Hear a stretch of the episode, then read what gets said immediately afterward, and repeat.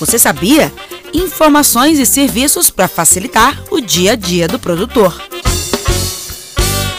Olá, amigos. Eu sou Flávia Freitas, jornalista da Emater MG. E no podcast de hoje, o assunto não poderia ser outro: o coronavírus. A pandemia tem mudado a rotina de todos e com o produtor rural não é diferente autoridades de saúde têm recomendado a restrição do contato social como uma das formas mais eficazes para conter o avanço da doença. Por isso, em vários estados e municípios foram adotadas medidas para evitar a aglomeração de pessoas. Assim, muitas feiras livres foram suspensas e para comercializar os alimentos, os agricultores vêm buscando alternativas. E como criatividade não falta para essa gente, as feiras físicas se transformaram em feiras online. Agora, as vendas funcionam por meio de grupos de WhatsApp.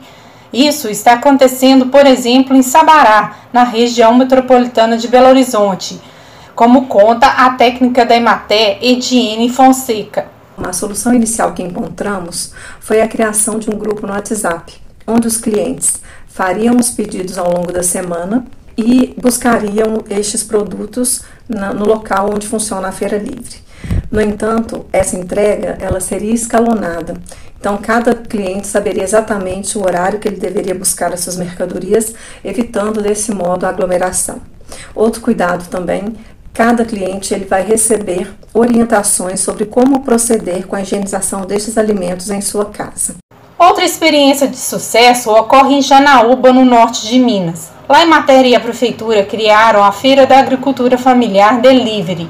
A coordenadora técnica regional da Emater, Maria de Fátima Pereira, explica como funciona essa novidade. E com a parceria do Instituto Federal, criamos o site que tem um link onde, ao acessar, o consumidor tem acesso a uma planilha que consta os dados dos agricultores, o telefone do agricultor, os produtos que ele está vendendo e o preço de cada produto. Daí a compra se realiza numa negociação entre agricultor e consumidor por telefone. Em seguida, o agricultor realiza a entrega, negociando com o consumidor qual a melhor forma de entrega. Seguindo a recomendação das de saúde e as deliberações do governo do estado, atualmente os extensionistas da Emater MG continuam prestando atendimento aos produtores, agora por meio de telefone e e-mail quem precisar do contato dos escritórios locais encontra no site da empresa.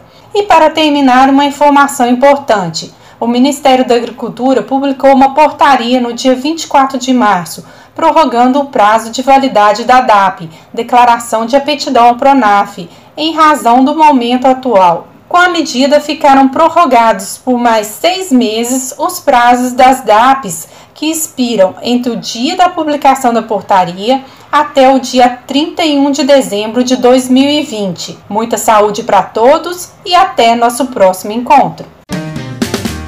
Fique por dentro. Notícias do Campo.